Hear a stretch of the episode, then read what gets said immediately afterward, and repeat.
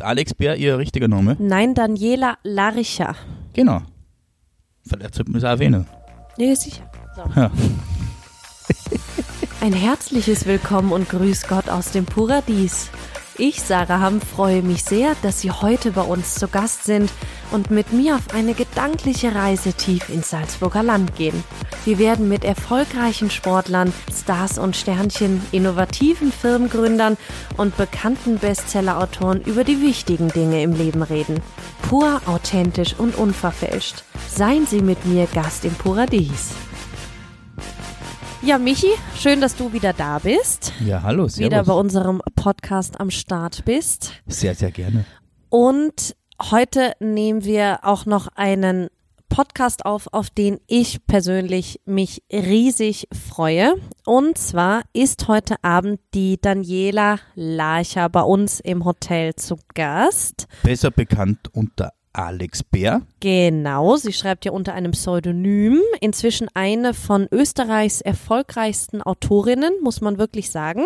Vorarlbergerin, die in Wien wohnt. Genau, eine unfassbar nette. Sie war letztes Jahr schon bei uns im Paradies. Stammgast. Genau, und hat eine tolle Lesung gehalten und liest heute Abend unter ihrem neuen Roman Unter Wölfen. Wo wir schon sehr, sehr gespannt sind, wie sich das anhört. Genau, sie hat ja letztes Jahr auch schon eine super Lesung gehalten. Sie ist auch eine in Richtung Bernhard Eichner, die nicht einfach nur aus ihrem Buch vorliest, sondern die unfassbar spannende Sachen erzählt. Sie recherchiert unfassbar viel. Ich glaube, sie ist ja für das Buch Unter Wölfen ist ja extra nach Nürnberg gezogen, einige Monate, um da in den Archiv und dann zu stöbern und zu ja, schauen, was man da von dieser Zeit, in der sie schreibt, herausfindet. Genau so ist es. Sie hat ja, ich glaube, Urzeit, Urzeitgeschichte studiert. Im Archäologiestudium sich, glaube ich, auf die frühe Frühzeit. Wer ist das? Frühe Frühzeit. Das wäre dann Archäologie wahrscheinlich. Nein, ja, sie hat Archäologie studiert, aber sie hat sich eben nicht auf die Römer spezialisiert, sondern sie hat sich wirklich auf die Urgeschichte spezialisiert, wo es keine Schrift gibt. Wo Ja, da war irgendwas, aber ich glaube, das war eher so mongolisch Hunnen oder irgendwas, oder? Na? Bin ich da falsch? ja, da bist falsch. Okay. Ich bin mir jetzt nicht mehr ganz sicher. Auf jeden Fall, sie ist unfassbar geschichtsaffin und das taugt ja auch total. Ja, und man merkt ja das in den Büchern bei ihr. Ja, eben. Ihre erste Reihe hat gespielt in Wien der 20er Jahre, der Rote Reit, der Dunkle Reiter, der, der Rote Reiter und der Dunkle Bote. Ja, genau. Wer reitet durch Nacht und Wind? Die Reihe war ja auch schon super um den August Emmerich. Und vor allem extrem beliebt bei uns in Österreich auch. Extrem beliebt und sie soll verfilmt werden. Ja, unglaubliches Kompliment auch an die Alex Bär an dieser Ja. Stelle. Wie der Bernhard Eichner auch es geschafft hat, in Netflix jetzt zu vertreten zu sein. Unglaubliche äh, Leistung als Literat bzw. Schriftsteller. Kann man einfach nur Chapeau dazu sagen. Und äh, ja, alles Glück der Welt wünschen, dass das so weitergeht. Und ich finde, wir haben ein super Händchen, was unsere Autoren angeht, die wir uns herholen, weil die sind im Paradies und, Und ein Jahr nachher, später ja, haben Netflix. Netflix-Verträge und gehen total durch die Decke. Ja, eigentlich wissen wir eine, sind wir die Besetzungscouch für Netflix dann. Vollgas. Ja. Also echt super. Ja, nicht schlecht. Und die Alex ist einfach eine unfassbar sympathische. Er extrem herzlicher Mensch. Mit ihr hatten wir letztes Jahr schon so Spaß. Ja, und äh, wenn sie aus ihrem privaten, persönlichen Leben erzählt, Ja. ja, sie hat auch ein paar so kleine Ticks, ja, und unglaublich sympathisch. Wir haben, glaube ich, einen unglaublich schönen Abend mit ihr gehabt und sehr, sehr viel Spaß. Und äh, ich freue mich auf heute Abend, ja, nicht nur auf die Lesung, sondern auch ein bisschen mit ihr persönlich nochmal zu quatschen, weil ja, die Vorarlberger haben sowieso was äh, sehr Geselliges, ja. Ja, wenn man es versteht. Ja, aber die Alex versteht man schon ja, sehr, sehr sie gut. versteht man schon. Ja. Deinen Freund, deinen guten Künstlerfreund aus Vorarlberg, da tue ich mir schon schwer. Da tun wir uns schwer, ja, das ist schwierig, aber mein Gott, die geben sich halt ein bisschen weniger Mühe dann. Den Michael Lang sollten wir vielleicht auch mal einladen. Auch Den- ein sehr spannender Mensch. Den sollten wir auch einladen einmal. Das Frage ist, ob das wirklich dann jemand versteht oder ob dann nur die Osttiroler Gemeinschaft das äh, äh, dann auch übersetzen kann. Hast du denn auch so Ticks wie die Alex? Boah, ich kann mich gar nicht so dran erinnern. Vielleicht müsste man dann mal eine Frau fragen. Die wird wahrscheinlich dann sicherlich ein paar äh, zu erzählen wissen. Ich selber nicht, na. Aber ich weiß nicht, ob ich auf dieser Stelle sagen darf, ja, dass sie die Alex Bär selber bei gewissen Tätigkeiten hin oder aufnimmt, um sicherzustellen, dass sie das Haus nochmal den Herd abgestellt hat oder, oder die, die Tür abgeschlossen. Ja, das finde ich einfach ganz, ganz lustig. Man würde das eher so in der IT-Branche verorten. Ja. ja. wenn man so kleine Ticks hat oder, oder aber ich, das macht aber auch extrem sympathisch, ja, und wenn man ehrlich damit umgeht und man findet diese Detailversessenheit, ja, was es ja tatsächlich ist, ja wieder in ihren Büchern. Und das ist ja das Spannende, was auch unter Wölfen, äh, äh, das habe ich innerhalb von zwei Tagen gelesen, ja, so ausmacht, dass man wirklich zum einen in diese Zeit versetzt wird, ja, sich äh, gefesselt wiederfindet in einem unglaublich spannenden Krimi, ja, wo der ja, Detektiv oder, oder Kriminologe äh, auch jüdische Herkunft ist, ja, um das Ganze nochmal sehr, sehr spannend äh, zu machen. Und man einfach, äh, wie soll ich sagen, auch spürt, da hat jemand recherchiert, da hat jemand nachgeschaut in den Archiven. Ähm, und es ist jetzt keine so künstliche Welt. Ja? Das muss man wirklich auch erst schaffen, einen Krimi in diese Zeit zurückzuversetzen mit, mit all diesen Details und äh, ja, kleinen Informationen, die man mitbekommt. Was mir jetzt gerade einfällt, was hat Leogang eigentlich für eine Rolle gespielt oder generelles Salzburger Land im Zweiten Weltkrieg? Das weiß ich jetzt auch nicht richtig. Ich glaube, bei uns war eher weniger los. Ja. Leogang war ja ein bisschen getrennt, weil äh, auf der einen Seite waren die Franzosen die Besatzungsmächte ja, in Tirol und äh, in Salzburg waren es die Amerikaner. Ich weiß nur, dass es Leogang relativ viel Schmuggel gegeben hat von einer Besatzungszone in die zweite. Aber was während dem Weltkrieg genau war, kann ich dir nicht sagen. Okay, haben die Urgroßeltern oder Großeltern nie drüber geredet. Wenig, wenig haben wir darüber ja. geredet. Ja, ich glaube, das ist auch bei vielen irgendwo so ein Tabuthema gewesen. Man kann, ich, ich weiß nur eins, dass mein Urgroßvater ja, ein absoluter Nazi-Gegner war. Also den musste man als Hitler mit dem Zug durch Saalfelden gefahren ist, haben wir den im Haus festgehalten, weil äh, man befürchtet hatte, Echt, dass der Zug aufhält oder irgendwas. Ja. ja, cool, super. Ja, ist ein bisschen ja, außergewöhnlich einfach, ja. Okay. Ja, mit den Lesungen, Michi, muss ich ja generell sagen, das sieht man ja auch beim Bernhard trotz dieser schwierigen Zeit im Moment und wir haben uns natürlich im Vorhinein extrem viel damit befasst, wie viele Leute darf man, in welchem Abstand, also wirklich mit der Gemeinde viel, viel gesprochen, was darf man und in welchem Ausmaß. Aber ich finde gerade in der derzeitigen Zeit ist es auch wichtig, dass man die Kulturbranche mit unterstützt und das nicht ganz im Regen stehen lässt, weil die Resonanz war ja riesig von unseren Gästen, dass die gerne bei der Lesung zuhören wollten. Ja, ich glaube auch. Das ist eine Branche, die es jetzt momentan sehr, sehr hart trifft. Schauspieler, Schriftsteller, alles, was eine Bühne braucht, Musiker.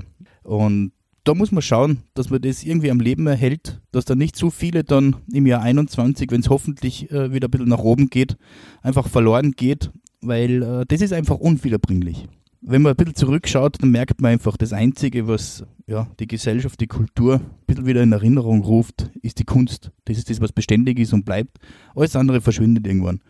Und das wäre sehr schade, wenn wir 2020 ein Jahr machen, wo wir einfach sehr, sehr viel Verlust im kulturellen Bereich haben. Das ist wahr. Was liegt denn bei dir im Moment am Nachttisch? Was liest du gerade? Äh, ich bin ja eher so Sachbuch-Fan. Ich habe äh, momentan ein Buch von, verge vergessen, wie er heißt. Ja, also so an sich Thriller oder vielleicht mal ein Liebesroman oder so oder Fantasy interessiert dich gar nicht, oder? Na, wenig, wenig. Ja, ich bin eher einer, der äh, gerne Sachbücher liest, um einfach ein Thema zu vertiefen. Und ich muss auch nicht unbedingt ein Buch bis zum Ende lesen. Wenn ich das für mich äh, herausgefunden habe, was ich wissen will oder wissen wollte, dann passt es auch. Sachbücher zu einem bestimmten Thema oder da quer durch die Bank? Na, quer durch die Bank. Also das ist auch dann oft so etwas, wenn ich äh, zum Beispiel abends, wenn ich später nach Hause komme, noch Lanz schaue, was ich ganz gern mache, wenn da eine Buchempfehlung ist oder sowas, dann ist es einfach oft so, dass man automatisch dann vielleicht das irgendwo bestellt oder bei einer Buchhandlung Wirtmüller kauft und dann lese ich das einfach ganz gern. Ich lasse mich da ein bisschen inspirieren und da denke man auch immer, es gibt so viele Menschen, die was zu erzählen haben, ja, und für mich ist das auch so ein bisschen runterkommen. Ja, so eine kleine Katharsis, wenn man abends spät nach Hause kommt, nur ein paar Zeilen, nur ein schönes Buch liest und dabei auch ein bisschen was lernt. Das ist ja nicht das Schlechteste. Und das ist eine traumhafte Überleitung zu Alex. Und zwar bin ich ja nicht so der Krimi-Fan, aber wenn man diese unfassbar gut recherchierten Werke von der Alex liest, man lernt so viel. Jetzt komme ich aus Deutschland, war im Geschwister-Scholl-Gymnasium. Thema NS-Zeit bei uns omnipräsent gewesen. Aber trotzdem lernt man über, über die Zeit noch so viel, wenn man ihren Krimi liest. Und auch damals bei der Alex Emmerich-Reihe über Wien der 20er Jahre, was eine Zeit ist, über die man nicht viel, viel redet oder viel liest. Und man lernt so viel plus der Unterhaltungsfaktor und ich finde, das macht sie aus und macht sie besonders. Ja, und äh, das Buch Unter Wölfen habe ich deshalb gelesen, weil als die Alex das erste Mal bei uns war, hat sie uns ein bisschen was erzählt über das Werden des Buches, ja, äh, wie viel sie recherchiert, äh, wo sie hinfahren muss. Sie hat auch ein bisschen was über die Inhalte des Buches schon erzählt damals.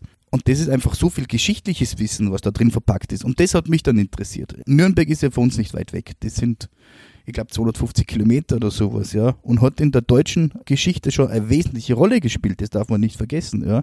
Dann später mit den Nürnberger Prozessen etc.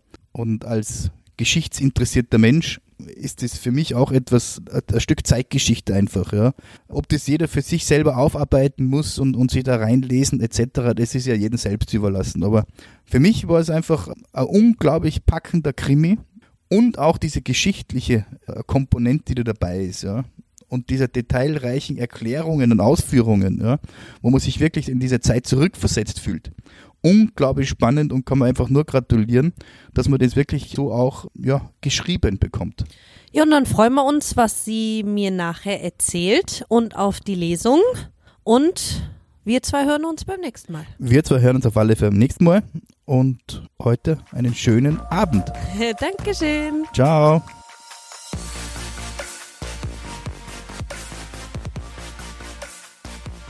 Liebe Daniela, vielen Dank erstmal, dass du wieder, also ein zweites Mal bei uns zu Gast im Paradies bist und eine Lesung hältst. Du gehörst ja mittlerweile zu den bekanntesten österreichischen Autorinnen. Gratulation dazu. Dankeschön.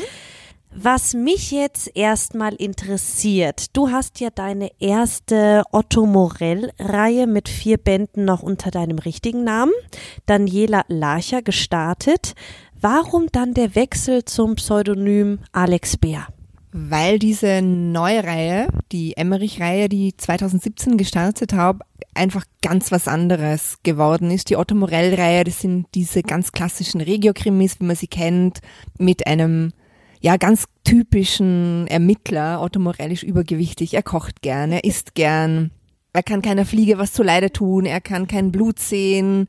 Ja, das ist alles ganz beschaulich und irgendwie auch ganz lustig. Also da ist auch ganz viel Humor drinnen in den Büchern.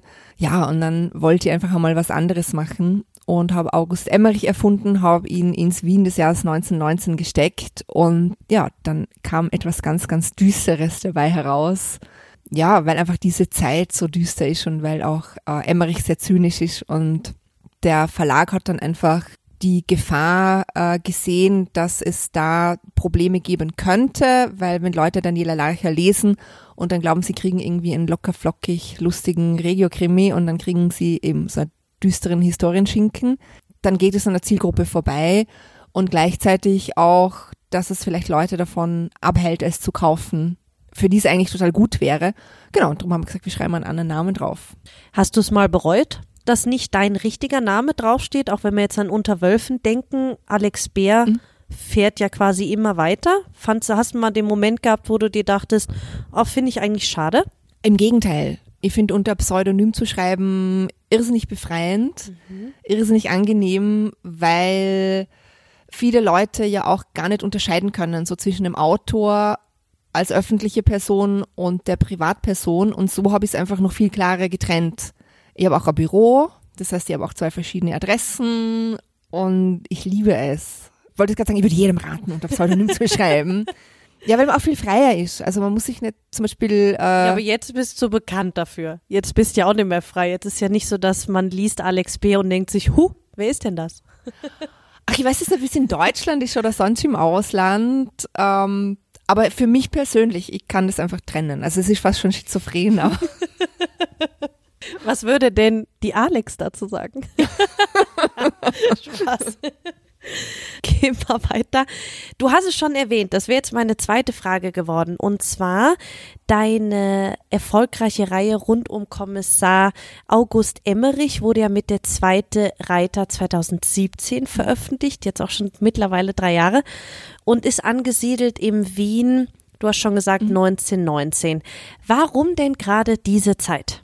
Weil es eine Zeit ist, die, finde ich, relativ unbekannt ist in Österreich. Ich habe ja selber äh, Unfrühgeschichte studiert, ist jetzt zwar nicht Zeitgeschichte, aber ich bin trotzdem jemand, der sehr sich mit Geschichte auseinandersetzt. Aber für mich war das doch so ein bisschen weißer Fleck auf meiner historischen Landkarte.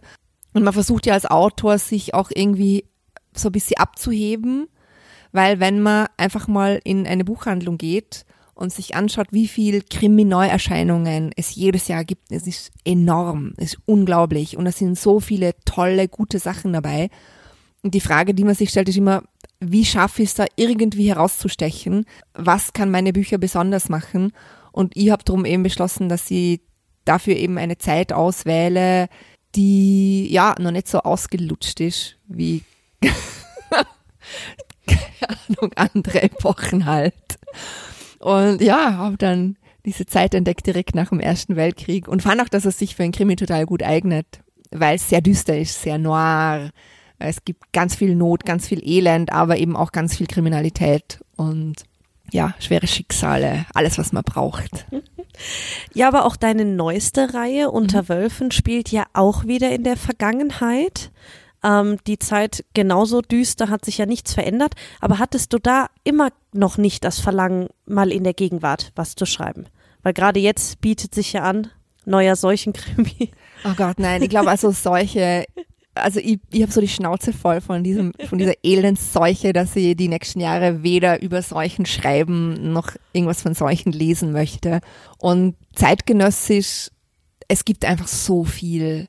Und wenn man dann nicht zum Beispiel so einen ganz besonderen Schreibstil hat, wie zum Beispiel Bernhard Eichner, der sich einfach schon ja durch die Art, wie er schreibt, ganz klar von der Masse hervorhebt, wird es, glaube ich, schwierig. Und darum fühle ich mich in der Vergangenheit einfach wohler. Aber auch durch dein Studium, nehme ich an, ein Fable für Vergangenes wirst du schon immer gehabt haben. Ja, auf jeden Fall.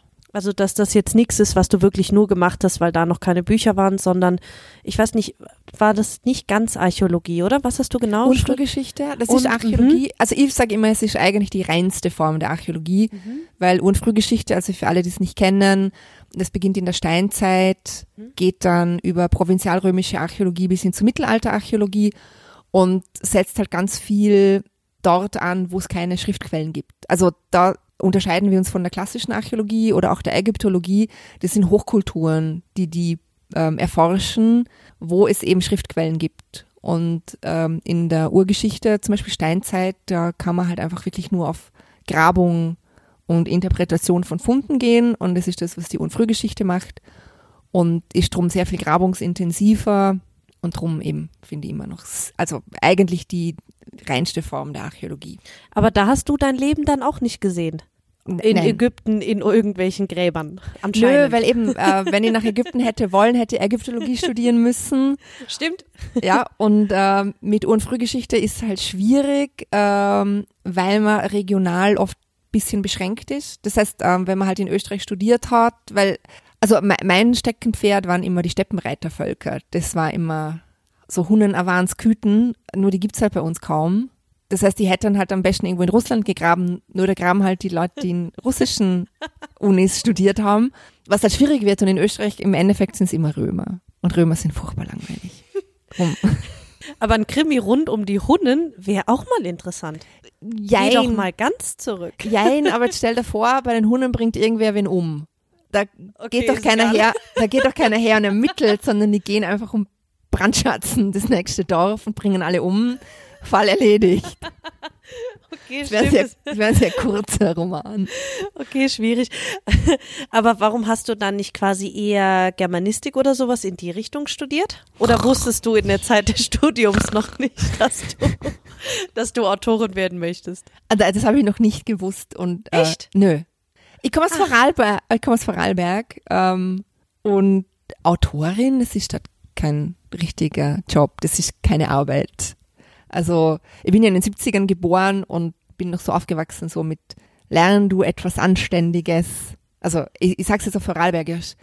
Lern du namens Geschieds, du namens Körigs. Ja, und Und dann hast du erst Prozess- und Projektmanagement Genau, ich studiert. habe oder? an der Fachhochschule betriebliches Prozess- und Projektmanagement studiert. Also was Gescheites, womit man Geld verdient. Genau. Vom Archäologiestudium. Genau, dann habe ich die große Rebellion gewagt und habe nach Abschluss des Studiums ähm, ja mir noch den Traum erfüllt und Archäologie studiert. Und ja, irgendwie war halt beides nix. Also Prozessmanagement, Projektmanagement verdient man zwar gut Geld, aber jeden Tag ins Büro gehen. Um Das ist Willen. langweiliger als ein Germanistikstudium. Muss ich jetzt auch dazu sagen. Ja, und bei der Unfrühgeschichte, da ist halt monetär ein bisschen schwierig und es ist auch schwierig, irgendwie Arbeit zu bekommen. Ja, und darum ist dann Schriftstellerei geworden. Kommen wir noch ganz kurz zurück zu deinem Fable fürs Vergangene. Und zwar hast du ja mit der zweite Reiter den Leo Perutz Preis gewonnen. Ein zweites Mal konntest du ihn ja letztes Jahr gewinnen für Der dunkle Bote. Herzlichen Glückwunsch. Danke. Und die Begründung der Jury war unter anderem, das lese ich kurz vor. Einen Krimi über Wien zu schreiben ist kniffliger als man denkt. Wien verlangt als Schauplatz eine schmale Gratwanderung zwischen Kitsch und Klischee. Der Wiener Dialekt erfordert ein sicheres Händchen. Die Vorarlbergerin Alex Bär bewältigt diese besonderen Herausforderungen in ihrem Buch Der dunkle Brote mit Bravour. Sie erzählt zwar auf Hochdeutsch, streut aber gekonnt und ungekünstelt Dialektpassagen ein. Das macht die Sprache stimmig, lebendig und authentisch. Woher denn jetzt diese Sicherheit mit dem Wiener Dialekt? Ich lebe dort seit über 20 Jahren. Aber der hat sich ja schon verändert.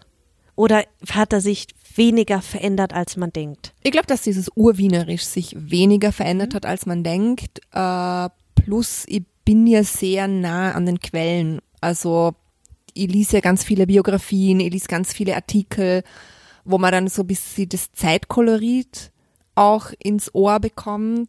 Eben und dadurch, dass ich in Wien lebe, habe ich das Lokalkolorit. Und ich glaube, wenn man so ganz kleines bisschen Begabung hat für Sprache, dann kann man die zwei Sachen so irgendwie zusammenführen. Weil wichtig war es dir ja dann anscheinend schon, zwar auf Hochdeutsch zu schreiben, aber so das Flair nicht ganz zu verlieren. Oder was war die Intention dahinter?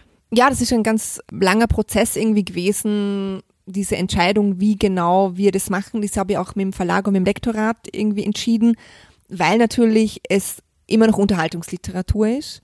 Wir haben uns darum dagegen entschieden, zu viel Dialekt reinzubringen und Fußnoten zu machen, weil es zum Beispiel den Lesefluss stört.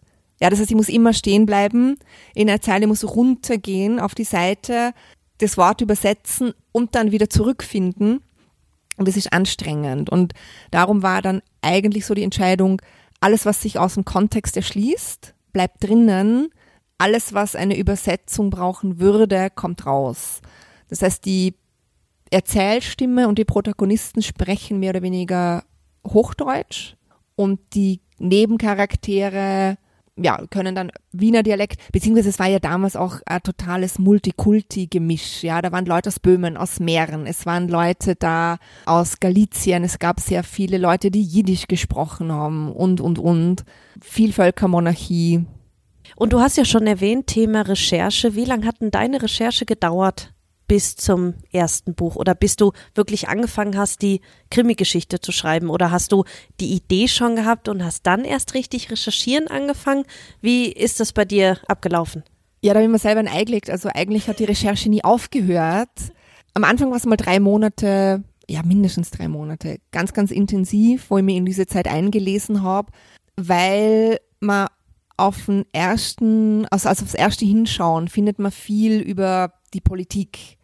Was war politisch los? Man findet viel auch so, ja, so dieser Klatsch und Tratsch. Was war mit dem Kaiser und mit dem ehemaligen Adel? Aber so dieses typische, was man ja braucht, wenn man diese Zeit wieder auferstehen lassen möchte. Nämlich, wie haben die einfachen Leute gelebt? Da tut man sich so ein bisschen schwerer, weil es halt damals nicht wirklich interessant war und drum halt nicht in den Zeitungen gestanden ist. Da muss man dann wirklich graben und so frühe Autobiografien finden, wo Leute in allerfrühestem Self-Publishing, nenne ich es jetzt, einfach ihre Lebensgeschichte aufgeschrieben haben und äh, erklärt haben, ja, wie das Leben war. Weil man einfach, ich finde, oder ja, wenn man so einen Roman schreibt, dass man alle Aspekte des Lebens reinbringt. Wie waren die Wohnungen? Was haben die Leute gegessen? Was war die Musik, die die Leute gehört haben? Wie haben die Frauen die Wäsche gewaschen? Wenn es wirklich authentisch sein soll, muss man das auch so machen. Weil das merkt man ja sonst. Als Leser. Gehe ich jetzt mal davon aus. Ich denke eben auch. Ja. Und, und darum war es dann so, in diese Details reinzugehen. Also ich habe mal zwei Tage recherchiert, wie es war mit Klopapier. Ja, weil man einfach plötzlich draufkommt, so, okay, wie war denn das damals? Ja, dann kommt man drauf, okay, da schon? na, diese Rollen gab's, die wir so kennen, gab's noch nicht. Und es war einfach äh, Zeitungspapier, die die Leute verwendet haben. Aber jetzt fällt mir gerade ein, jetzt denke ich an Unterwölfen, Mhm. spielt in Nürnberg. War das dann in dem Sinne schwieriger, weil du da nicht gelebt hast oder bist du nach Nürnberg irgendwie gezogen, zwei, drei Monate und hast dich da in die Stadtbibliothek gesetzt? Oder wie ist das dann abgelaufen? Ja, da habe ich mir auch ähm, super schlau eingelegt. Ja, weil ich habe gedacht, Erste Republik zu recherchieren ist so anstrengend. Vor allem eben Erste Republik, ich habe ja gedacht, ich recherchiere es einmal ordentlich und dann schreibe ich eine ganze Reihe. Nur da passiert ja dauernd was. Also diese Zeit war so wild, da haben sich die Regierungen aufgelöst und dann kam Bürgerkrieg und Hyperinflation und alle zwei Monate schaut die Welt ganz anders aus. Das heißt, ich muss für jedes Buch wirklich komplett neu recherchieren und habe dann gedacht, ja, ich will jetzt mal was anderes machen. Da fragen auch immer alle, wieso? Ich liebe Emmerich und ich liebe Winter und ich liebe diese Reihe, aber wenn man sich so viel und so lange und so intensiv mit dieser Zeit auseinandersetzt und mit diesen Charakteren, man hat irgendwann die Schnauze voll. Und könnte meinen, man geht in eine nettere Zeit. Nö, düster, düster finde ich eigentlich ganz gut fürs Krimi-Schreiben, aber ich vergleiche es immer gern so mit, man kann Pizza lieben, aber man kann nicht drei Jahre lang immer nur Pizza essen, man muss dann irgendwann mal was anderes machen. Und darum bin ich dann in die 40er Jahre, in den Zweiten Weltkrieg hinein und habe unter anderem gedacht, da gibt's schon Filmaufnahmen und ach, wie schön wird das, wenn ich einfach nur so Filme anschauen kann von damals und da sehe ich dann schon, was die Leute irgendwie für Kleidung getragen haben und wie die Frisuren waren und wie die Stadt ausgeschaut hat. Ja, aber es war dann leider alles doch nicht so einfach. Ja, vor allem gerade auch eine andere Stadt. Also ich meine Nürnberg, oder warst du oft in Nürnberg oder warum Nürnberg? Ja, Nürnberg schwierig, weil Nürnberg ziemlich niedergebombt wurde. Das heißt, alles, was heute da steht, ist eh nicht das, was damals dort gestanden ist. Das heißt, man muss sich da schon tief in die Archive begeben. Und da war halt eben das große Problem, dass die österreichische Nationalbibliothek Wien irrsinnig gut erforscht hat. Also es gibt das Projekt Anno, wo man sich jede Zeitung, jede Zeitschrift online anschauen kann. Also da klicke ich einfach aufs Jahr, zum Beispiel klicke auf 1920, dann wird mir alles angezeigt, was es damals gab. Ich klicke auf die Zeitung, kriege das alles, kann es zu Hause machen, muss nicht einmal in die Bibliothek gehen. In Deutschland ist das leider Gottes noch nicht so gut aufgearbeitet. Das heißt, da habe ich schon mal Schwierigkeiten, an die Zeitungen zu kriegen, äh, zu kommen und die gibt es dann teilweise nicht einmal in Nürnberg, sondern dann muss ich nach München, dort in die Staatsbibliothek, dann teilweise Mikrofilm. Es war eine schlechte Idee. Aber im Hin hinterher ist mir immer gescheiter. Was mir jetzt gerade einfällt, wenn du dir die Personen überlegst oder die Charaktere erschaffst, zeichnest du dir die dann auch irgendwie und denkst dir, was könnten die anhaben? Oder wenn ich an so eine Ursula denke, wie könnte eine Frisur sein? Hast du das dann schon im Kopf oder kommt das erst durchs Schreiben? Das kommt erst durch Schreiben Okay. meistens. Okay. So, weil die entwickeln sich ja auch und die kriegen so ihre Charaktereigenschaften und diese ganzen Nuancen auch meistens erst innerhalb von der Handlung. Und dann wird halt auch irgendwer, der mal brünett war, plötzlich blond. Anderes Thema und zwar bin ich in der Kronzeitung letztens über was gestolpert. Da wurde vor gut einem Monat berichtet, dass die Reihe um August Emmerich eine Fernsehserie werden soll. Was kannst, darfst du uns denn darüber berichten? Also jeder, der sich mit dem Thema schon mal auseinandergesetzt hat, weiß, es sind 1000 Hürden zu nehmen. Wir haben da jetzt die ersten paar Hürden schon genommen. Es gibt eine Produktionsfirma, die den Stoff eingekauft hat. Es gibt einen Drehbuchautor, der engagiert wurde, ein Drehbuch zu schreiben. Ähm, ich bin sehr, sehr happy, dass das nicht irgendein Pimperl-Drehbuchautor ist, sondern der ganz, ganz großartige Daniel Händler, ähm, der auch an Unorthodox mitgearbeitet hat. Genau, und ähm, da gibt's jetzt ein Drehbuch und jetzt müssen wir Geld suchen gehen. War's mal im Gespräch, dass du die Drehbücher selber schreibst oder wäre das überhaupt gegangen? Hättest du das gedurft?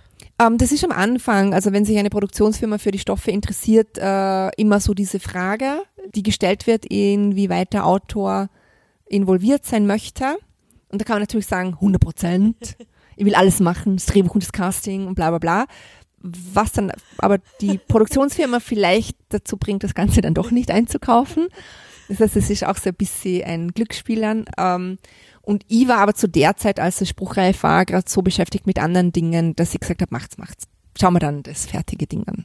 Hättest du denn Traumcasting schon im Kopf? Für Emmerich, äh, ja, äh, Tom Hardy. Kann ich mir gut vorstellen. Aber ein bisschen zu jung, Tom Hardy vielleicht. Nö, nö, nö. Emmerich ist ja in den Büchern, also er beginnt 1919, ist er ungefähr 36. Er ist ja Waisenkind, darum man weiß es ja nicht ganz so Okay, genau. ich finde, er wirkt irgendwie älter. Ja, genau. Ich hatte im Kopf immer so einen ja klar, 50-jährigen Grandler. ja, ich glaube, die Zeit hat die Leute sehr stark altern lassen. Also ich glaube auch, dass die Leute damals äh, schneller erwachsen geworden sind und auch viel, viel schneller äh, gealtert sind. Aber Tom Hardy und wir sind ja ein Jahrgang. Das heißt, der ist ja auch schon 43 und ja, hat Vielleicht wäre cool. Hat es auch ordentlich krachen lassen die letzten Jahre. Also ich denke, Tom Hardy kann in Emmerich schon gut spielen. Kannst ja vorschlagen vielleicht. Habe ich schon. Und was haben sie gesagt? Ja, große Augen und dann so, ja, warum eigentlich nicht? Ja, ja, eh. Man muss groß denken. Man muss offen sein für alles. Genau. Die Hörbücher zur August Emmerich-Reihe hat ja der bekannte österreichische Schauspieler Cornelius Obonia, äh, vor allem bekannt für seine Rolle als Jedermann bei den Salzburger Festspielen, gesprochen. Wie kam das denn zustande? Kennst du den persönlich? Nö, aber der Verlag hat natürlich, also das hat Random House Audio ähm, übernommen und die haben äh, eine Datenbank, wo halt einige Sprecher drinnen sind. Und da war halt die Überlegung, wer spricht schön und vor allem wer kann auch diesen Wiener Dialekt sprechen, wo wir ja vorher schon drüber geredet haben, dass der hier und da vorkommt.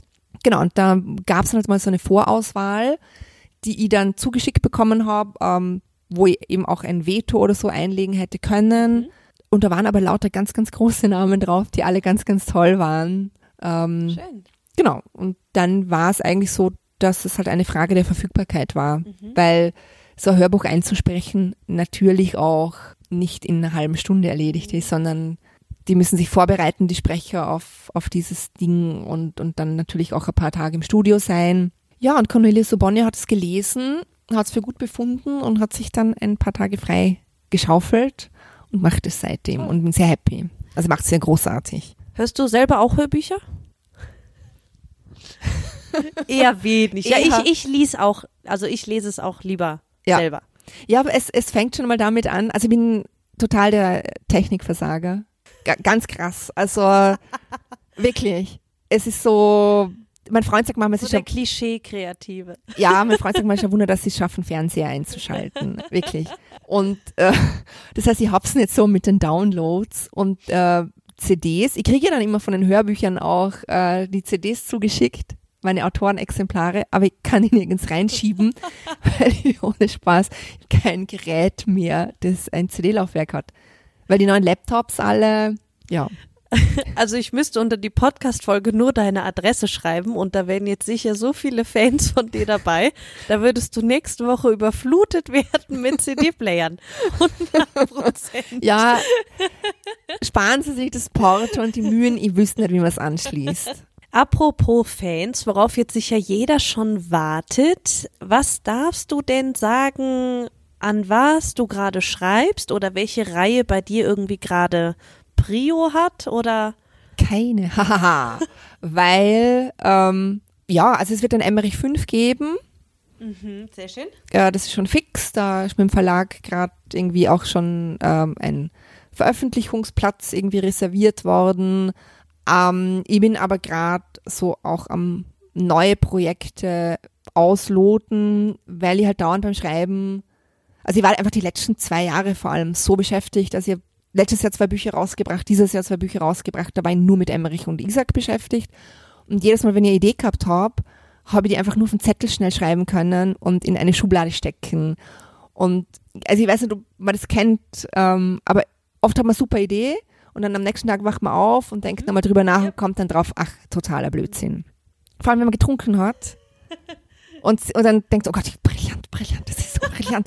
Ich muss das total aufschreiben. Und am nächsten Tag liest man dann den Gedanken und denkt sich, Alte. Was für ein Scheiß. Und dann gibt's aber diese Ideen, die auch nach einem Monat immer noch, ja, die eigentlich immer noch dazu gewinnen. Und Wo man jedes Mal, wenn man kurz dran denkt, also so mir passiert es oft, wenn ich, also ich habe ein Büro im siebten Bezirk und Wohnung im fünften Bezirk und da laufe ich immer zu Fuß, jeden Tag hin und zurück. Und das ist so meine halbe Stunde jedes Mal, wo ich mein Hirn durchlüften kann und wo ich halt über andere Sachen nachdenke. Und da kommen dann so Sachen, wo man denkt, ah, das könnte noch und das könnte noch. Und irgendwie hat man dann plötzlich so Projekte in der Schublade und man denkt, die sind mega toll. Und ja, und jetzt war einfach der Moment, äh, wo ich gesagt habe, gut, ich kümmere mich jetzt einmal um diese kleinen Babys, die da in meiner Schublade dahin vegetieren, seit Monaten und Jahren. genau, die tue ich gerade schön aufbereiten in herzeigbare Pitches und ja. Also ganz viele spannende Projekte eigentlich momentan noch on hold und können wir dann schauen, was wann wie genau aufblüht. Wird. Das, die Samen sind gestreut. Schauen wir mal, was wann blühen wird. Weil du jetzt gerade gesagt hast, veröffentlich, Veröffentlichkeitsdatum, Veröffentlichungsdatum. Die VÖ. ähm, setzt sich das arg unter Druck oder kannst du gut damit umgehen, wenn du so einen Zeitdruck hast, wann das Buch fertig sein muss? Beides. Also normalerweise es ist so abgedroschen und wenn das irgendwer zu mir sagt, möchte ich ihm am liebsten die Fresse hauen, aber es stimmt leider, dieses unter Druck entstehen Diamanten. Oder Deadline ist der beste Kreativdirektor. Dinge, die sie nie jemandem sagen sollen, der gerade eine Deadline hat. Aber es stimmt, also bei mir stimmt es total. Deadline hilft zu fokussieren. Also ich bin so ein sehr verwirrter Mensch, ähm, habe immer eben zehn Sachen in meinem Kopf und eben sobald die Deadline da ist und je näher sie rückt, desto fokussierter wäre ich.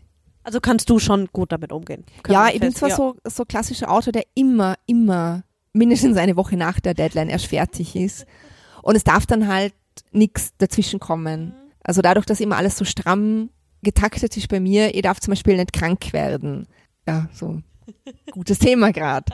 Ähm, also ich bin drum auch manchmal so ein bisschen hyperpenibel. Ich habe immer so mein kleines Desinfektionsmittel dabei und so, weil ich kann was einfach nicht leisten, ein, zwei Wochen oder so auszufallen. Netteres Thema. Gehen wir wieder zurück von den Krankheiten. Was ist denn dein absolutes Lieblingsbuch? Aber das ist so voll die schwierige Frage, weil es einfach so vieles gibt. Also es gibt so viele Bücher. Ich liebe zum Beispiel, ist jetzt, wird viele total, total überraschen, äh, Stolz und Vorurteil von Jane Austen. Das ist einfach so großartig. Mein Lieblingsbuch. Echt? ja. Echt? Das ist meins immer, wenn ich auf Reisen bin ja. in anderen Ländern, nehme ich mir als Andenken eine Ausgabe Stolz und Vorurteil in Echt? der Landessprache mit. Nein, und das ist total cool.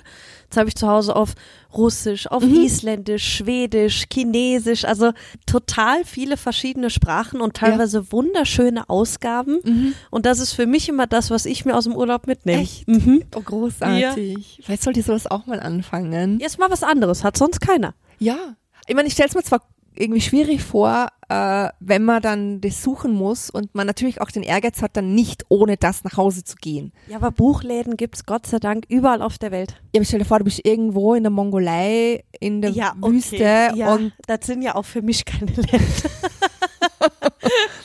aber China auch, das war die erste Buchhandlung, das haben wir gekauft in äh, Shanghai, genau nicht in Peking, in Shanghai und ich schaue mir ja dann vorher immer, mhm. mache ich einen Screenshot, wie es in der Landessprache heißt, mhm. weil sonst bist du eh verloren. Ja. Und dann braucht man das ja nur herzeigen und bisher wusste dann jeder ah. in der Buchhandlung sofort, von was ich rede und na, total cool. Toll. Also eben, also gar nicht so mein Genre, in dem ich mich so bewege, aber ich liebe auch die ganzen Verfilmungen von Stolz und Vorteil. Also großes Streitthema immer, ja, was die beste Verfilmung ist zum Beispiel. Aber alle großartig auf ihre eigene Art und Weise. Ich bin ein Riesenfan von Don Winslow, mhm. Tage der Toten. Für mich immer noch so unglaublich, ja, also er starrt da immer in, in Ehrfurcht. Und gerade von aktuellen Autoren ist auch einer, den du gerne liest, wenn du mal Zeit hast, irgendwas zu lesen? Ja, das ist jetzt eine blöde Frage. Bernhard Eichner liest ich natürlich gerne. Die ist gerne Andreas Gruber, Mark Ellsberg, Ursula Poznanski. Es sind nicht nur einfach tolle Kollegen, sondern die schreiben auch richtig gut. Wo ich sehr froh bin drüber, weil, also ich habe das zum Beispiel oft, dass ich äh, auf Lesereise bin und man hat ja dann mit anderen Leuten Lesungen oder meist auf den Krimi-Festivals und man lernt dann super tolle Autoren kennen. Die sind total nett, man geht mit denen noch was trinken und dann kommt der Moment, wo man am Büchertisch vielleicht ein Buch kauft so aus Kollegialität oder weil es halt irgendwie sich gehört und so. Und dann liegt es zu Hause und dann denkt man, oh, es ist so ein toller Mensch. Und wenn dieses Buch jetzt so richtig scheiße ist, dann, dann kriege ich voll die Krise. Ja, Weil bist du dann auch so ehrlich und musst das dem dann auch sagen, dass es dir nicht so gefallen hat? na, das würde ich nicht machen. Also ich bin auch zum Beispiel niemand, der schlechte Kritiken schreibt. Also ich bin kein Kollegenschwein. Okay. Ich, wenn mir irgendwas wirklich, wirklich gut gefällt, dann sage ich das persönlich oder in Interviews oder ich hinterlasse auch auf Amazon mal fünf Sterne oder bei thalia.de und AT und ja, was es da alles gibt. Aber irgendwie was Schlechtes zu sagen und irgendwo einen Stern reinzuwürgen, das finde ich, das gehört sich nicht. Wie kannst du mit schlechter Kritik umgehen? Ich hasse es. Ich möchte Machete nehmen und denjenigen niedermetzeln, aber was soll man machen? Ich meine, man fühlt sich immer fürchterlich missverstanden, kriegt Tourette im Kopf. Also ich kenne so viele Schimpfwörter und die kommen dann alle auf einmal. Ja, was soll man machen? Es, es gehört halt dazu, ja. It's the job, it's the business, man muss sich ein dickes Fell wachsen lassen. Aber ja, ich meine, ich habe zum, Beispiel- hab zum Beispiel bei Unterwölfen, auf das ich mich wirklich total gefreut habe. Ähm, und alle im Prozess, die es halt gelesen haben, so vom Lektorat über Leute im Verlag, haben dann wirklich gesagt, nein, wirklich super Buch. Ist die erste Kritik auf Amazon ein Einsternverriss. Was man dieser Person lassen muss, ist, dass sie es nicht hinter einem Nickname gemacht hat, sondern tatsächlich unter echtem Namen. Und ich habe zufällig gewusst, wer das ist Nee. ist also kein, kein Freund, kein Bekannter, aber ich habe zufällig gewusst, ähm, also über Facebook, weil es jemand ist, der ähm, mich über Facebook bef befreundet hat und da immer viel kommentiert und da irgendwie auch ganz klar und offen immer agiert. Und ich habe gewusst, wo die Person arbeitet. Und ich habe Verbindungen in diese Firma. Also ich sage jetzt ganz bewusst auch keine Namen und nichts. Und ich habe mich wirklich drei Tage so zusammenreißen müssen, dass sie dort nicht den Chef anruft und sagt, haut's den raus, haut's den raus. Aber ich hab mir gedacht, nein, man muss Größe zeigen, man muss erwachsen sein. Ja. Ähm, ja. Na, kann ich verstehen. Könnte ich auch nicht. Also bei mir ist einfach so, ich ver versuche ähm, das so gut wie möglich zu vermeiden, indem ich halt eben äh, einschlägige Plattformen nicht reinschaue. Ach, muss man ja auch nicht. Naja, hier und da, Geb dich mit Leuten wie hier, genau, die gute Fans Energie. sind, genau, genau. Good Vibes. only. Ja. Und wo wir schon hier sagen, weil wir ja hier in Leogang sind, würde mich jetzt mal, weil du ja eigentlich nicht in den Bergen aufgewachsen bist, Im doch bist du, Rheintal. ja, bist du eigentlich schon. Was ist denn deine Beziehung zu den Bergen? Weil eigentlich, wenn ich jetzt so an, an Gebirgsketten denke und Gewitter, das sind ja schon auch so düstere Orte, irgendwie so ein Einsiedler, der im Berg wohnt und der wird ermordet oder so. Das wären ja sicher auch spannende Themen vielleicht. Ja, also ich, mein, eben, ich komme aus Vorarlberg, mein Opa war beim Alpenverein, wir sind als Kinder immer viel wandern gegangen. Ich finde jetzt Berge eben nicht so besonders, sondern das war halt mein Alltag. Also hast du auch nicht so das Gefühl, einmal die Woche, du müsstest am Berg rennen. Du musst, müsstest irgendwo hinfahren und da vielleicht, um einen klaren Kopf zu bekommen, jetzt irgendwie mal einen Tag am Bergen verbringen. Also nö, ich meine, ich freue mich, wenn sich's ausgeht, ähm, dass mal irgendwie ein Tag frei ist oder zwei und ich mit meinem Freund auf die Rax fahren kann und dort bis sie wandern oder so. Das ist schon schön. Und das macht schon viel Spaß. Aber es ist jetzt nichts, was ich so brauche, so wie ein Junkie oder so. Also bist du eher auch der Urlauber, der lieber am Meer ist als am Berg. Äh, ich bin eigentlich ein bisschen so der Städteurlauber. Also ich bin so Riesenfan von Tokio zum Beispiel, New York, London. Also nichts mit abschalten. Oder irgendwo nur mal am Meer, am, am Strand liegen und mal an nichts denken. Es wird dir vielleicht auch schwer fallen. Mein Hirn ist immer in Betrieb. Nö, aber vielleicht auch, weil ich halt am Land aufgewachsen bin. Ähm, ich liebe Museen zum Beispiel. Also ich bin da so richtig nerdy und so ein kleiner Freak. Also ich liebe es, ins Museum zu gehen zum Beispiel. Mir Also auch großer Kunstfan. Ja, nicht einmal. Also ich, ich kann auch ins Naturhistorische Museum gehen und in irgendwelche Volkskundemuseen oder so. Und ich habe gar kein Problem, eine Woche irgendwo in der Stadt zu fahren und jeden Tag in ein anderes Museum zu gehen zum Beispiel. Also ich bin auch, wenn ich in Wien bin, über Jahreskarte fürs Kunsthistorische und bin da einfach total gern. Mhm. Also eher wirklich so der Kultururlauber. Kennen wir bei uns jetzt nicht so. Damit dienen in Leogang, wir haben halt die schöne doch Natur. Die, die schöne Mischung aus Natur und dann Genau. macht sie Kulturprogramm mit Lesungen und Genau. allem möglichen. Also sowas ist schon toll. Ja, finde ich auch. Habe ich gut gemacht. ähm, Bernhard Eichner kommt ja morgen zu uns. Ja. Hast du denn schon den Fund von ihm gelesen?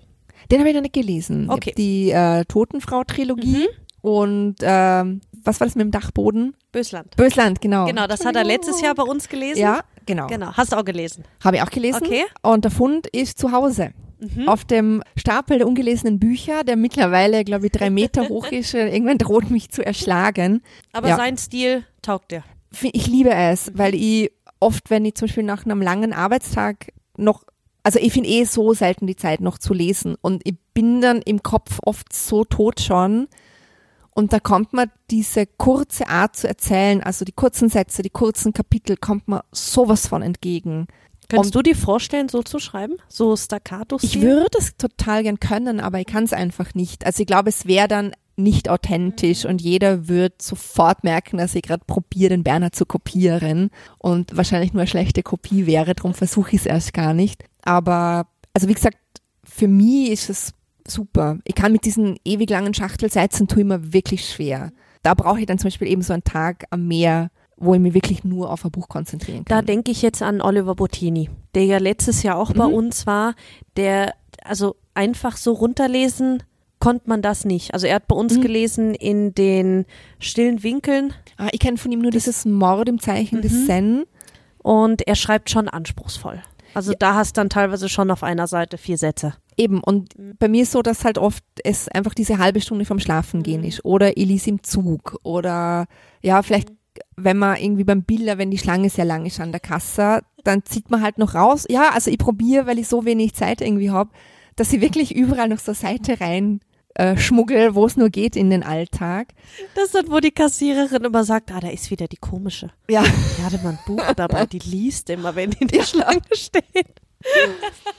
Ja, andererseits, also zum Beispiel, wenn man in irgendwelchen Wartezimmern ist, ähm, oder so wie jetzt, muss man einen ganzen PCR-Test machen, wenn man nach Deutschland muss oder so, die haben einen immer sehr gern, weil man sich nicht beschwert, wenn die Wartezeit Ja. lang ist Stimmt. oder so. Aber eben, also das sind halt nicht die Momente, wo man jetzt die totale Konzentration hat. Und noch dazu kommt beim Ernhard dazu, dass es einen irrsigen Sog entwickelt. Weil einfach von Anfang an ganz viel Handlung da ist und ganz viel Spannung. Und Kann ich den Fund auch nur empfehlen. Zum Abschluss, bevor wir hier die Kapazität unseres Podcasts sprengen, ein Tipp für alle Träumer, die auch gerne Autor werden wollen. Irgendwie so der ultimative Tipp. also das ist wirklich großes Thema, wo ich auch ganz viel angesprochen wird drauf und viele E-Mails bekomme und es ist eigentlich total banal, weil ich habe so, also ich mache das jetzt seit zwölf Jahren und ich habe so viele Leute gesehen, die schreiben wollten und gescheitert sind und die sind alle an sich selber gescheitert. Es liegt nicht am Lektor, der Nein sagt oder am Verlag oder am, am Leser oder so. Es liegt wirklich an den Leuten selber. Man muss sich einfach die Zeit freischaufeln und man muss es einfach machen. Weil das, was die meisten Leute tun, ist Ausreden. Ja, ich habe heute nicht geschrieben, weil. Und ja, das ist eigentlich das Hauptproblem.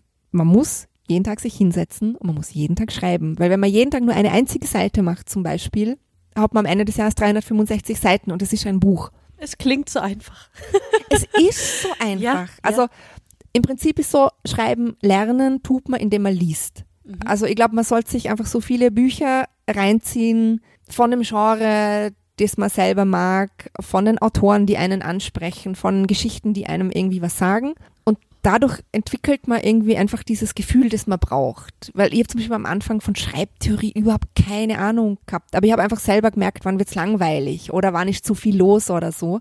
Und man, also man schleift auch die Sprache und einfach machen. Ja, finde ich ein gutes Schlusswort. Einfach machen. Ja. Ja, Daniela, vielen Dank, dass du Danke. bei uns heute zu Gast warst. Ich freue mich tierisch auf die Lesung gleich und hoffe, dass wir uns nächstes Jahr wiedersehen, weil das können wir ruhig zur Tradition machen. Sehr Einmal im gerne. Jahr Paradies. Total gern. Danke dir. Danke auch. Tschüss.